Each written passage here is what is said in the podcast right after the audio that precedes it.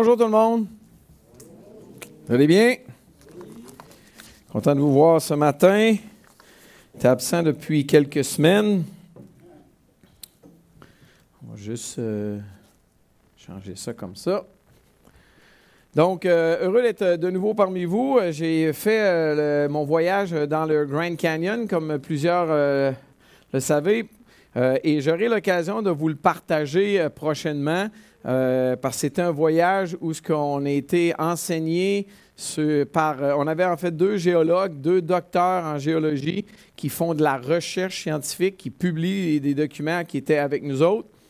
Euh, et on avait également deux docteurs en théologie, des experts dans l'hébreu qui étaient là pour nous enseigner jour après jour. J'aurais voulu peut-être en faire un petit peu ce matin, vous mettre quelques échantillons, mais ça aurait été un petit peu trop long euh, dans le processus. Mais je vais, je vous le promets, je vais en parler en, détail. Mais on a eu un excellent voyage, un très très bon temps euh, à étudier la parole de Dieu et à voir que la parole de Dieu scientifiquement fait tellement de sens. En fait, euh, l'autre côté de la médaille, euh, pour montrer que le, Grand Canyon et le reste a été formé autrement, scientifiquement, et difficile à croire. Euh, et ça, c'était peut-être un des grands hauts points du voyage, euh, d'aller toucher à la roche euh, qu'on croit être avant le déluge. Quoi, 4-5 000 pieds sous terre, là, mais dans le Grand Canyon. Et le Grand Canyon, c'est quelque chose d'immense. Tu penses que, ouais, c'est un, un canyon qui est grand, mais 477 km, ça commence à être long, là. OK? C'est quoi? C'est plus que Montréal, que Québec, Ottawa, ça, je crois, en distance. C'est immense. Donc, est-ce que vous pouvez me partir le PowerPoint, messieurs? Euh, good. Euh, je veux poursuivre une étude que j'ai commencée euh, tranquillement sur le fils prodigue. Je ne sais pas si ça vous rappelle de quoi. Donc, j'avais commencé ça cet hiver, je crois, au mois de mars. Et là, ça va être le troisième message qu'on va faire. Et Dieu voulant, je vais en faire un quatrième aussi. Ça veut dire comment on peut faire faire quatre messages sur la parabole du fils prodigue. Euh, ben, c'était un peu la même chose que je pensais moi-même au début avant d'avoir euh, commencé. J'avais mentionné que c'était un texte qui est à découvrir, euh, que moi-même et d'autres euh, à Parole de vie, on a découvert. Excusez, je vais juste enlever le fil. Et j'avais mentionné quelque chose qui était super important. Euh, puis même cette semaine, à Parole de vie, c'était le camp de famille, puis j'ai enseigné ça. Puis euh, un de mes bons amis qui connaît la parole de Dieu, impliqué dans son église, j'ai dit euh, D'où vient le titre de la parabole? Mais ça vient de l'évangile de Luc. Il dit non. Il dit Trouve-moi là. Euh, en fait, le fils prodigue, le terme fils prodigue, c'est une invention humaine. C'est pas mauvais, là. C'est vrai qu'il y, il y a un jeune homme qui part, puis qu'éventuellement réalise qu'il a, il a- il a vraiment fait une erreur majeure et il revient à la maison. C'est vrai. Mais le texte, je vous suggère qu'on devrait plutôt l'écrire la parabole du père et des deux fils perdus.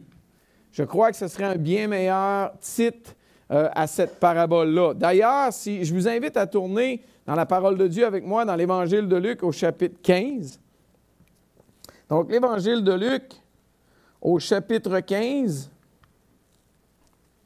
Euh, et on va aller au verset 1 pour commencer. Pourquoi au verset 1? Parce que c'est ce qui a donné lieu à cette parabole. Euh, je l'avais mentionné, je le répète, vous ne pouvez pas, absolument pas comprendre la parabole si vous ne lisez pas le chapitre 15 au complet. En fait, la chapitre 15, c'est un, c'est un tout, ça se tient ensemble. Et le chapitre 15 commence, tous les collecteurs d'impôts et les pécheurs s'approchaient de Jésus pour l'écouter. Mais les pharisiens et les spécialistes de la loi murmuraient, c'est des scribes, murmuraient, disant, cet homme accueille des pécheurs et mange avec eux autres. Et mange avec eux pour les puristes. Euh, et là, Jésus sort trois paraboles, coup sur coup sur coup. Et le point culminant, c'est très certainement la parabole que nous, on appelle le Fils prodigue. Mais il va commencer euh, en mentionnant un homme, il avait 100 brebis, il en perd une. Ensuite de ça, il va mentionner une dame avec 10 pièces d'argent, elle en perd une. Et à chaque fois, dans chaque une de ces paraboles, on voit les mots perdu et quoi? Retrouver. À chaque fois dans ces, paroles, paraboles-là, on voit la joie. Le mot joie apparaît à chaque, dans chacune de ces paraboles. Et Jésus veut enseigner la joie de retrouver quelque chose qui est perdu. Et dans notre cas ici, on a des manqueux de joie pour avoir retrouvé quelque chose qui était perdu. Ils ne sont pas capables de se réjouir. Alors que je suis tellement frappé, tous les collecteurs d'impôts et les pécheurs, qu'est-ce qu'ils faisaient? Ils s'approchaient de Jésus. Pourquoi? Pour l'écouter. Il s'approchait de Jésus pour l'écouter. C'est drôle, hein? Il ne s'approchait pas des pharisiens et des scribes. Il n'allait pas écouter les pharisiens et les scribes. Il allait écouter qui? Jésus. Euh, et c'est impossible de comprendre la parabole que nous on appelle du Fils prodigue si on ne comprend pas ça. Ça, c'est le contexte. Et le restant du chapitre, au grand complet, explique cela, et dont la parabole qu'on est en train de lire. Euh, lors du premier message, on avait fait une introduction à la parabole et on avait mentionné que souvent on peut s'identifier au fils cadet, c'est-à-dire le gars qui est parti avec la moitié de la fortune de son père, qui s'est rebellé. Tôt ou tard, lorsqu'on réalise qu'est-ce que Dieu a fait pour nous, euh, le chant était tellement beau ce matin, c'est un de mes préférés, puis je me souviens de ce chant-là en Abitibi aussi. Euh, puis je pense que c'est comme ça qu'on l'a amené ici, d'ailleurs. Euh, c'est à cause de nos crimes, c'est pour porter mes douleurs, nos, péchés, que Jésus est mort. c'est un très, très beau chant. Souvent, on va réaliser, on va s'identifier tôt ou tard dans notre vie au Fils euh, qui a quitté avec la, moitié de la fortune de son père. C'est plus dur, mais euh, je suis aussi le fils aîné avec ma belle parure extérieure. Tôt ou tard. Et ce matin, c'est ce que je veux regarder en plus de détails. Mais j'avais mentionné aussi dans le premier message un point majeur, c'est que je suis appelé à être le Père miséricordieux, compatissant et accueillant. Le modèle de cette parabole-là du Père accueillant, compatissant. Je suis appelé à l'imiter. Lors du deuxième message qu'on avait fait, on avait regardé justement le fils cadet, le, fils prodigue. Euh, on avait regardé son départ, puis c'était beaucoup plus grave qu'on peut l'imaginer. Il voulait la mort de son fils. Même les gens aujourd'hui, dans ces coutumes-là, disent Regarde, si quelqu'un fait ça, il va se faire battre par son père, c'est sûr. Ça ne se fait pas. On avait vu le retour et surtout l'accueil euh, qui avait eu. Euh, et j'avais mentionné qu'il y avait deux réalités bien différentes. On avait un fils qui avait dans la tête, OK, garde, je vais retourner à la maison, là. Les serviteurs de mon père sont bien mieux traités que moi actuellement. On ne me donne même pas de la bouffe à cochon. Donc, lui, il retournait chez lui. Papa, fait juste me traiter comme un de tes serviteurs, ça va être bien correct. Avec l'erreur que j'ai faite et le père l'a accueilli comme un fils. L'accueil qu'il a eu était tellement plus grand qu'il jamais, n'aurait jamais pu rêver à cet accueil-là. Donc, ça, c'est ce qu'on avait vu. Et aujourd'hui, j'aimerais regarder le fils aîné, le plus vieux. Et j'aimerais lire quelques passages de la parole de Dieu avec vous autres. Euh, comme j'avais dit au verset 11 de Luc 15, c'est écrit, il dit encore, s'il dit encore, ça veut dire que ça fait référence à quoi? Mais ça fait référence à la parabole de la dame qui a perdu une pièce sur dix, à la parabole de l'homme qui a perdu une brebis sur euh, cent. Et ça fait référence surtout au verset 1 et 2 que Jésus parlait, puis il y a des gens qui étaient, les pécheurs étaient là, puis écoutaient Jésus, puis ils voulaient se tourner vers Dieu. Puis les pharisiens, les, les gens religieux n'étaient pas contents qui rentrent dans son Église. Vous comprenez? Et donc, ce matin, ce que je vais regarder, c'est à partir du verset 25 jusqu'à 32. Euh, les versets 11 jusqu'à 24, ça traite du fils, surtout du fils euh, cadet, qui a demandé l'héritage de son père, qui a quitté, qui s'est ramassé, il, a tout gaspillé en vivant dans la débauche. Euh, il s'est ramassé dans la misère. Il s'est repenti, il est revenu à la maison et son père l'a accueilli les bras ouverts. Un peu comme dans cette photo de ce, dessin de Rembrandt du Fils prodigue qu'on va en parler dans un instant. Euh, donc, j'aimerais qu'on puisse lire à partir du verset 25 ce matin. Il est écrit Or, le fils aîné était dans les champs lorsque le papa a fait la grosse fête. Lorsqu'il revint et approcha de la maison, il entendit la musique et les danses. Qu'est-ce qui se passe? Il appela un des serviteurs et lui demanda ce qui se passait. Le serviteur lui dit, Ton frère est de retour et ton père a tué le veau engraissé parce qu'il a trouvé, il l'a trouvé en bonne santé. Le fils aîné se mit en colère et il ne voulait pas entrer. Son père sortit le supplier d'entrer. Mais il répondit à son père, Voilà tant d'années que je suis à ton service sans jamais désobéir à tes ordres, et jamais tu m'as donné un chevreau pour que je fasse la fête avec mes amis. Mais quand ton fils est arrivé, celui qui a mangé tes biens avec des prostituées, pour lui tu as tué le veau engraissé. Mon enfant, lui dit le père, tu es toujours avec moi et tout ce que j'ai est à toi.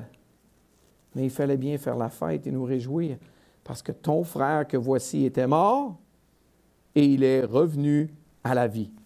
Il était perdu et il est retrouvé. Seigneur, parle à nos cœurs par ces quelques versets de ta parole ce matin.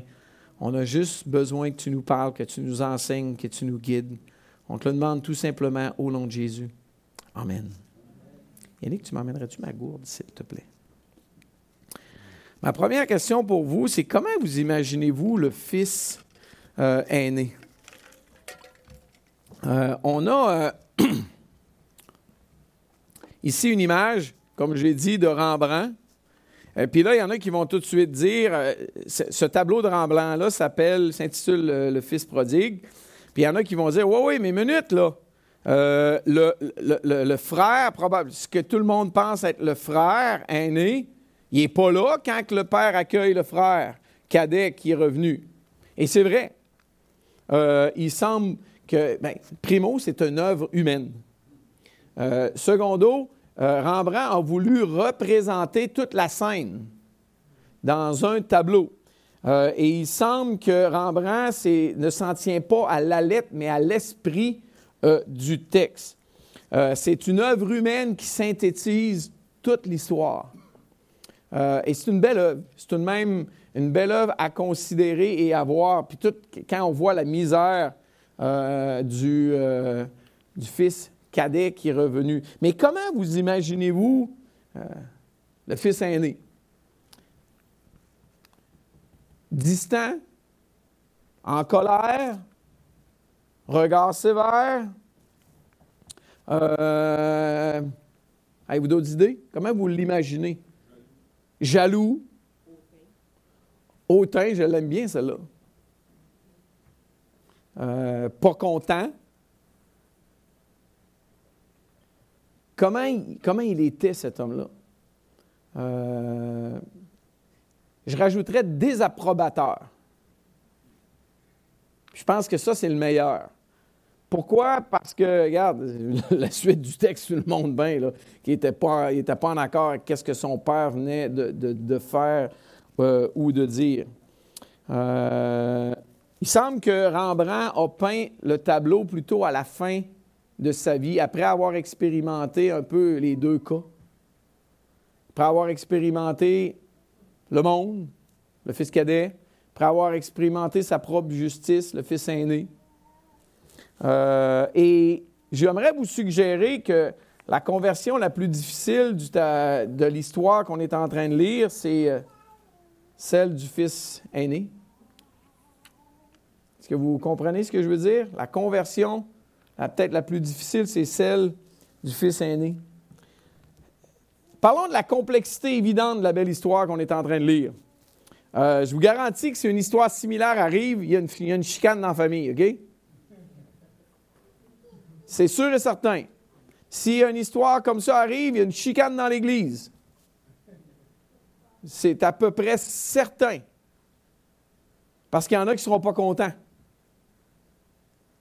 Pareil comme dans la parabole. Pareil comme dans le verset 1 et 2 où ce que les scribes et les pharisiens n'étaient pas contents d'entendre Jésus euh, parler et de se tenir avec des pécheurs et des gens de mauvaise vie. Des collecteurs d'impôts qui étaient haïs de tout le monde. Et humainement parlant, je les comprends. Parce que si j'embarque ma propre justice à moi là-dedans, euh, je ne serais pas content. Ça, c'est certain. N'oubliez pas, là, l'accueil du père envers le cadet, là, c'est il courut se jeter à son cou et l'embrassa. Bref, il l'accueille comment? À bras ouverts. Ce n'est pas un accueil euh, OK, ça va? Te reste-tu de quoi? Te reste-tu un peu de l'argent? Comment ça que tu es habillé comme ça? C'est pas ça, là. C'est, il courut, se jeter à son cou et l'embrassa. Dans le tableau, le fils euh, aîné reste debout, un petit peu à froid, et le père est à terre en train d'embrasser son fils.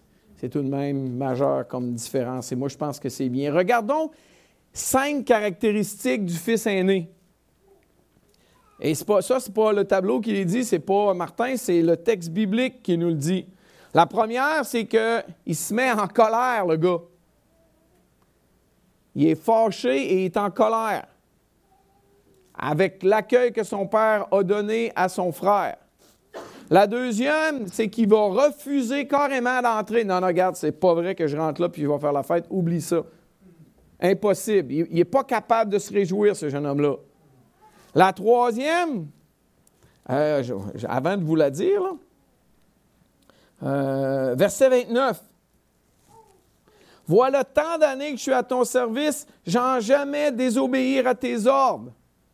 Il se vante de son travail impeccable, de ses états de service. Il a raison. C'est pas faux. Il est toujours là. La quatrième, il se montre jaloux du chevreau qu'il n'a jamais eu, lui. Puis son frère, il l'a eu. Moi, je ne peux pas me réjouir avec mes amis. Tu ne m'as jamais donné un chevreau pour que je fasse ça. Puis toi, là, tu prends le, beau chevreau engraissé, puis tu l'offres, puis tu, fais la fête avec, pour lui. Euh, puis en plus, par la suite, la, dernière caractéristique que je vois, il montre clairement son dédain envers son frère. Allez au verset 30. Mais quand ton fils est arrivé, là, c'est pas quand mon frère est arrivé, hein? C'est quand ton fils. Ensuite de ça, il va dire quoi? Celui qui a mangé tes biens avec des prostituées. Le gars là, qui est allé coucher avec des, prostituées, celui-là. Puis il termine en disant Pour lui, tu, tu veux le voir engraisser. Regarde, il n'est pas content, il ne comprend pas, il est fâché. Euh, cinq caractéristiques pas mal claires qui décrivent bien l'état d'esprit du fils euh, aîné. Qu'est-ce que le père va faire avec cette attitude-là? La mauvaise attitude. En bref, le père, il fait absolument rien. Il réprimande pas. Hey, c'est pas bien d'avoir cette attitude-là. Non, non, il n'y a, rien de tout ça. Le père ne le réprimande pas. Il fait simplement lui rappeler quelques petits détails. Il commence comment? Verset 31. Mon enfant. Il lui rappelle qu'il est son enfant, puis ça, ça n'a pas changé. Il lui rappelle, tu es toujours avec moi. N'oubliez pas, c'est quoi qui a donné lieu à cette parabole-là? Il y a quelque chose de perdu qui est retrouvé, puis il y a du monde pas content. On est direct là-dedans, là. C'est identique.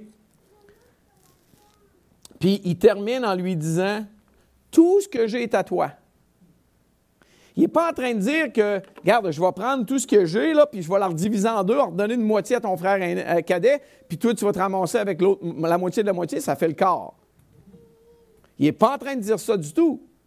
Il dit quoi? Tout ce que j'ai est à toi. Mais le frère est juste pas capable euh, de se réjouir. Vous savez, Qu'est-ce que ça change qu'il soit revenu dans sa vie à lui? Il semble que ça ne change rien. Il est toujours le, fils du Père. il est toujours avec le père, puis son héritage n'a pas changé. Ça change quoi? Ça ne change rien. Qu'est-ce que le salut du brigand repentant sur la croix change à mon salut personnel? Rien pas doute. Pourquoi je ne suis pas capable de me réjouir? À cause de ma justice, à cause de mon humanité, à cause que je me pense juste, je me pense bien correct. Vous voyez un petit peu l'image? Ce jeune homme-là, il n'a rien, rien, rien perdu. Il n'est juste pas capable de se réjouir de quelque chose qu'il a retrouvé. Malheureusement. Qu'est-ce qui euh, produit le malaise dans la famille? J'ai appelé ça comme ça. Bien, oublions pas le titre de la parabole. On est devant une parabole où il y a un père qui a deux fils, puis j'ai rajouté perdu. Je crois que les deux sont perdus, puis on va le voir encore davantage. Parce que l'aîné qui est demeuré à la maison, il est perdu aussi dans toute cette histoire-là. Extérieurement, le jeune homme, il a fait quoi? Bien, il a tout fait à merveille. Il a fait son devoir, il a travaillé fort à chaque jour, il a toujours accompli ses obligations envers son père. Mais vous savez quoi? Et ça, c'est le point fort. Son obéissance, son pharisianisme, est devenu son pire ennemi. Il n'est même pas capable de se réjouir. Et ça, c'est un piège qui nous guette, tous, chers amis. Son obéissance, c'est devenu son pire ennemi. Le fait que c'est un bon gars fait en sorte qu'il n'est pas capable de regarder l'autre à côté. Qui a fait une méga erreur. Amen, je suis entièrement d'accord. Qui est revenu à son père. Mais non, non là, il est juste pas capable. La réalité, c'est qu'intérieurement, il s'est éloigné de l'amour euh, de son père. Je ne sais pas s'il y en a qui ont déjà eu ce feeling-là, mais euh, il y en a-tu qui ont, sont déjà demandé pourquoi vous n'avez jamais eu le courage de faire comme le fils cadet, puis d'aller explorer le monde? Moi, je me suis déjà demandé. C'est un sentiment qu'on peut facilement avoir euh, lorsqu'on voit des amis faire des choses qu'on condamne, mais à quelque part, ça nous le tenterait bien de faire, nous autres aussi.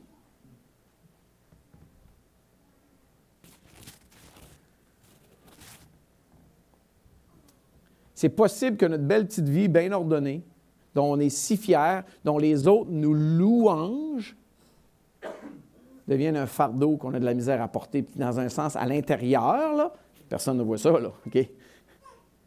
Ça nous le tenterait d'aller goûter à ça, puis aller faire ci, puis aller faire ça les choses qu'on condamne et qu'on trouve pas belles.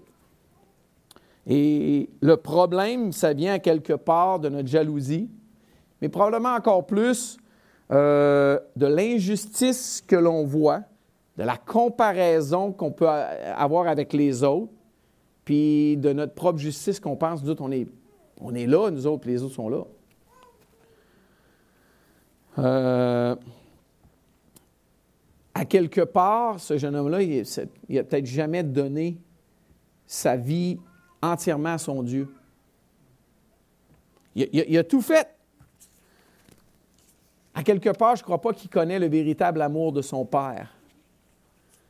Et euh, je ne sais pas si vous avez déjà entendu parler d'un missionnaire, un grand missionnaire qui s'appelait John Wesley, qui a vécu dans les années 1700. Euh, il venait d'Angleterre, ce missionnaire-là. Euh, John Wesley, dans sa jeunesse, il a parti un club de la sainteté, a Holiness Club, parce qu'il voulait suivre Dieu, puis il voulait encourager ses frères et sœurs euh, chrétiens à marcher pour le Seigneur. Donc, il a parti un club de la sainteté. Et il a beaucoup travaillé à ça sur sa vie personnelle. Il a encouragé les autres. Il est devenu missionnaire en Géorgie aux États-Unis, plus précisément dans la ville de Savannah, aux, aux États-Unis. Et à l'époque, c'était une colonie anglaise. Euh, il est allé faire un terme là-bas. Après ça, il est retourné en Angleterre. évidemment, on est dans les années 1700. Il embarque sur un bateau. Euh, et en revenant du voyage, il y a eu une, grosse tempête. Puis ça a brassé beaucoup. Et euh, il y avait sur le bateau d'autres missionnaires, des missionnaires moraves, Ça, c'était des luthériens qui avaient vécu un réveil et ils connaissaient vraiment Dieu. Et ils les regardaient et ils étaient jaloux de la paix qu'il avait au milieu de la tempête, que lui n'était pas capable d'avoir. Et lorsque euh, John Wesley est revenu aux États-Unis, euh, pas aux États-Unis, en Angleterre, il est allé dans une église et a entendu un message sur la grâce de Dieu, et il s'est converti. Après son voyage missionnaire de fou, après avoir fondé un club de la sainteté, il s'est converti à son Dieu parce qu'il n'avait jamais connu cet amour-là, cette grâce-là. Avant, il y avait la foi d'un serviteur. Maintenant, il y avait la foi d'un fils. Et il est retourné, il est redevenu un missionnaire extrêmement efficace pour l'œuvre de Dieu. Et une question qu'on peut se poser, c'est comment connaissons-nous Dieu personnellement? Euh, vous êtes dans Luc 15 dans votre Bible, tournez donc dans Luc 13. Reculez donc une couple de pages.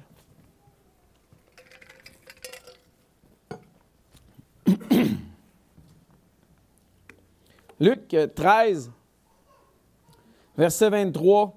Quelqu'un lui dit, Seigneur, n'y a-t-il que peu de gens qui soient sauvés? Il leur répondit, Forcez-vous d'entrer par la porte étroite. En effet, je vous le dis, beaucoup chercheront à entrer et ne le pourront pas.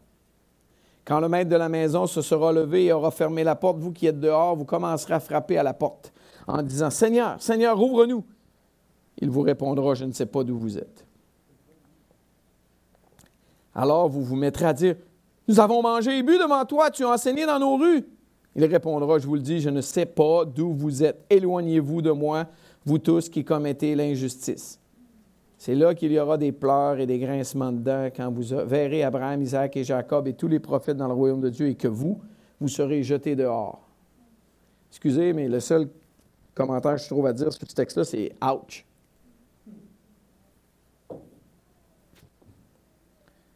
Et ça me fait tellement penser au fils cadet de notre histoire, qui a tout fait parfaitement, mais qui était perdu. Je pensais à un autre texte que je vous lis dans Matthieu 21 que vous connaissez. Jésus il dit Que pensez-vous? Un homme avait deux fils. Ah, ça me fait penser à une autre parabole. Euh, un homme avait deux fils. Il, il s'adressa au premier et lui dit Mon enfant, va travailler aujourd'hui dans ma vigne. Il répondit Je ne veux pas, Seigneur. Mais plus tard, il montra du regret et y alla.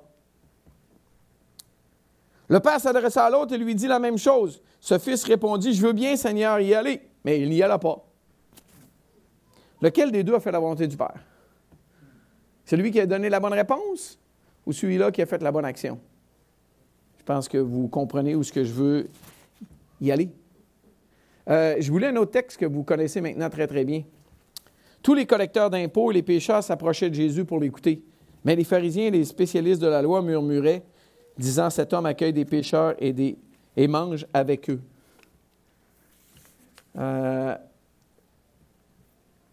les, pharisiens, les scribes, ça c'était les spécialistes de la Bible, OK? De l'époque. Ils étaient éloignés de Dieu. Pourtant, ils paraissaient super bien. C'était les gens impliqués dans leur église de l'époque, qu'on appelait une synagogue, tout simplement. Bref, qu'est-ce que je veux faire en vous parlant de ça? C'est mentionner le plus jeune fils a péché, puis c'est facile de le voir. Le frère aîné, c'est pas mal plus subtil. C'est dur de, de mettre le doigt dessus. Parce que le gars, il paraît super bien. Il n'a jamais rien fait de travers, il a toujours obéi au commandement. Mais la réalité, c'est qu'il est encore sous la loi, ce jeune homme-là. Et lorsqu'il est confronté à la joie de son père au retour de son frère, soudain, là, sa vraie personnalité ressort. Rancunier, orgueilleux, méchant, égoïste, justice propre, etc. Euh, Monsieur Nguyen, un livre que je lisais sur le sujet, il dit la phrase suivante il est extrêmement difficile de cerner cet état de perdition chez le saint rancunier. J'aime tellement cette phrase, ce bout de phrase-là. Précisément parce qu'il est intimement lié au désir d'être bon et vertueux. Le saint rancunier. Des fois, je suis saint rancunier, OK? Paraît bien. mais c'est extrêmement difficile de cerner l'état de perdition que cette personne-là peut avoir parce qu'il est un saint, il paraît bien, mais à l'intérieur, c'est pas beau. C'est un saint rancunier. Et tout ça produit quoi? C'est ce que j'ai écrit, un, gros malaise. Pourquoi? Parce que là, il y a un serviteur qui annonce Hey, c'est pourquoi il y, a, un party? Hey, ton frère est revenu, il est en bonne santé, puis ton père a fait une fête. Il a tué le veau gras. C'est une super bonne nouvelle, ça? Euh, malaise. Une douche d'eau froide. Il se met en colère, le gars, et il refuse d'entrer. Je ne sais pas si vous pouvez voir le, malaise qui vient de se passer. J'essaie de m'imaginer, moi, je suis le serviteur, puis j'ai vu ce qui s'est passé avant. Puis là, il arrive, hey, ton frère est venu, il, n'est pas mort, il vit bien, euh, ton père l'a retrouvé en bonne santé, puis là, il a fait une fête. Le gars, il, se met à faire une descente euh, québécoise de, Saint-du-Ciel, comme on dirait, là, puis à parler tout croche, puis à se mettre en colère, puis à. Je rentre pas là. Oups, j'essaie de m'imaginer sur le serviteur. Ouh, qu'est-ce qu'on fait? Vous voyez l'image? La joie et la rancune ne sont pas de bons colocataires. En fait, ils ne sont pas colocataires du tout. la joie et la rancune, ça ne marche pas ensemble, ça ne peut pas coexister ensemble. Avez-vous déjà vu quelqu'un qui est rancunier? Être joyeux, vous? éloignez-vous de ça, quelqu'un qui est rancunier. Tu, vas toujours être de mauvaise humeur. Avez-vous vu quelqu'un qui est dans la joie? Il n'est pas rancunier. Il va arriver une situation, qu'est-ce qu'il va faire? Il va l'éloigner. Euh, je me souviens d'avoir vu, euh, lu une histoire vraiment intéressante d'une dame qui a fondé la Croix-Rouge. Puis à un moment donné, quelqu'un lui a rappelé l'histoire d'une dame qui l'avait profondément blessée. Et la dame l'a regardé et dit Je m'en souviens plus du tout. Elle dit Ben oui, oui, tu dois t'en souvenir quand tu te rappelles. Non, je m'en souviens plus. S'en souvenait, la dame. Elle a choisi de ne pas être rancunière, mais être dans la joie. Ça, tu ne seras jamais capable d'être une personne heureuse, joyeuse, quand tu as de la rancune en toi. Ça t'enlève toute, toute cette joie-là. C'est impossible. J'ai même ajouté dans mes notes, sa frustration intérieure l'a paralysé et s'est laissé submerger par les ténèbres. Ténèbres, lumière, non, ça ne marche pas ensemble, ça. Et quelqu'un qui ne veut pas voir la lumière, il va se cacher dans les ténèbres. Et vous savez, ça me rappelait une autre histoire, celle-là. Euh, ça me rappelait l'histoire de Caïn. Très, très similaire. Caïn, Abel offre un sacrifice à Dieu. Dieu porte un regard favorable sur celui d'Abel, pas favorable sur celui de Caïn, parce qu'il n'aime pas Caïn, mais il aime Abel. Oui? Non à cause que Caïn ne l'a pas fait bien, son sacrifice. Et Dieu va même lui dire, regarde, relève ton visage, certainement si tu agis bien. Tu vas relever ton visage. Mais sinon, le péché se couche à, ta porte. Mais Dieu, il dit même, il domine sur lui. Mais il a choisi la rancune. C'est une histoire qui est triste. C'est pas une belle histoire. Et dans un sens, notre Bible, c'est aussi, euh, cette histoire-là dans notre Bible, c'est aussi une histoire un petit peu triste. C'est une histoire qui finit plutôt mal. C'est pas Hollywood, là. Tu sais, quand le héros, à la fin du film, tu sais qu'il va battre le méchant. Tout le temps de même. Ça ne change jamais. C'est presque toujours ça. Mais dans notre histoire, ça finit plutôt mal. On ne sait pas si l'aîné s'est réconcilié avec son frère cadet. En fait, on n'oublie pas que c'est une parabole. Une parabole, c'est quoi? Mais c'est une histoire probable, plausible, que Jésus a inventée pour enseigner un point important. Mais il nous laisse quand même sur notre fin. Ce n'est pas la, la fin d'un film euh, d'Hollywood, mais pas du tout. Et à la fin de la parabole, on a le frère aîné qui est fâché contre son frère cadet, puis là, il est rendu fâché contre son père. Bref, le gars, il est misérable, puis il est tout seul. Pourtant, il est toujours l'enfant de son père, il a toujours toute sa richesse, puis il est toujours avec son père. Pourtant. Mon enfant lui dit, le Père, tu es toujours avec moi et tout ce que j'ai est à toi. Mais il fallait bien faire la fête et nous réjouir parce que ton frère que voici est mort, était mort, et il est revenu à la vie. Il était perdu et il est retrouvé. Bref, le Père lui dit qu'il l'aime et veut le meilleur pour lui. Malheureusement, dans l'histoire, il n'y a pas un fils aîné qui se fait étreindre dans les bras de son père. C'est triste. Il y a un fils cadet qui a fait des gaffes, qui est dans les bras de son père, qui pleure, puis qui sont heureux de se retrouver. Et je suis certain que le père aurait aimé faire la même chose avec son, fils aîné, mais ce n'est pas le cas. Mais l'amour de Dieu, l'amour du Père ne dépend pas de la belle fin de l'histoire. N'oublions pas qu'est-ce qui a provoqué notre parabole, c'est cette fameuse ces deux euh, premiers versets au début, alors que Jésus était en train d'enseigner des gens qui avaient tellement besoin de lui, mais qui avaient des gens qui étaient malheureux. Et vous savez, en étudiant ce bout-là, c'est la première fois que je l'ai vu. Tu, lis le début du texte, OK? Puis à la fin, tu finis avec la parabole de l'homme avec les deux fils qu'on appelle le fils prodigue. Et je ne sais pas si vous pouvez reconnaître les, les deux là-dedans, les deux fils. Moi, je peux les voir facilement. Tous les collecteurs d'impôts, les pêcheurs, ça représente qui? Le fils prodigue, le fils cadet, exactement. Les pharisiens, puis les spécialistes de la loi ou les scribes, ça représente qui? Le fils aîné, ils n'ont pas besoin d'une grande théologie pour le voir.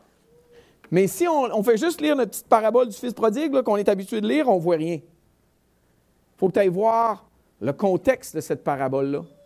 Eh, ça m'a tellement frappé en, voyant ça. Jésus était tout qu'un enseignant.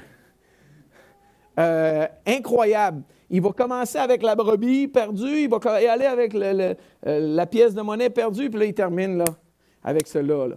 Le père avec ses deux fils perdus, les deux. Euh, oublions pas cette réalité-là.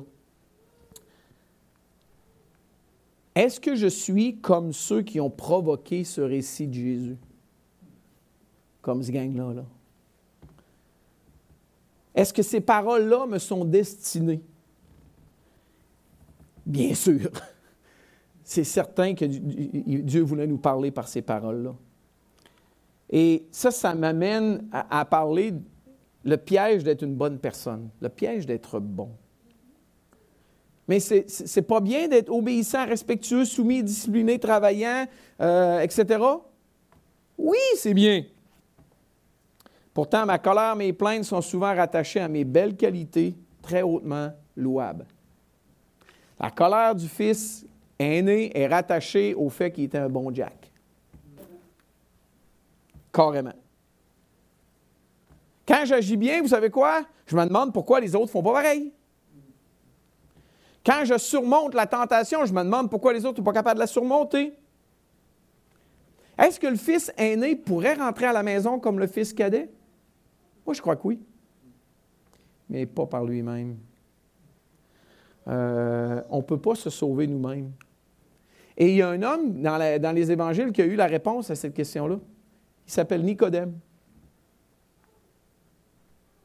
Nicodème, c'est le bon Jack.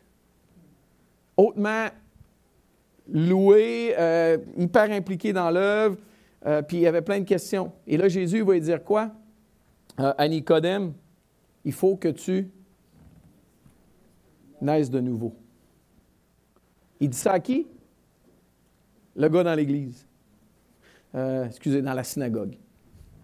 mais le gars qui était religieux, qui aimait Dieu, qui s'efforçait de le connaître, puis là, il ne comprenait pas des affaires, là, il était mêlé. Et est-ce possible? Oui, c'est possible pour tout le monde de rentrer à la maison, mais par nous-mêmes, on ne peut pas se sauver, on ne peut pas être sauvé. C'est pareil comme l'histoire de John Wesley qui était le bon Jack. Pratico-pratique, comment ne pas tomber dans la mauvaise attitude du fils aîné? Euh, je dirais, première chose, très certainement, de renoncer à toute comparaison, rivalité, compétition. Si on commence à se comparer aux gens tout autour de nous, ah, des fois, on va en trouver des bien meilleurs que nous autres, puis on va s'apitoyer. des fois, on va en trouver d'autres qui sont là, là, puis là, on va se péter les bretelles. Dieu, il veut qu'on fasse quoi? Qu'on aille à lui. C'est exactement ce que le Père, dit à son Fils. Euh, je dois m'abandonner dans l'amour du Père. Comment? Regardez à qui je suis. Le Père, il dit, mon enfant. Je dois regarder à où je suis, toujours avec le Père. Ça change-tu quelque chose? L'autre à côté qui en a plus, l'autre à côté qui en a moins? Non.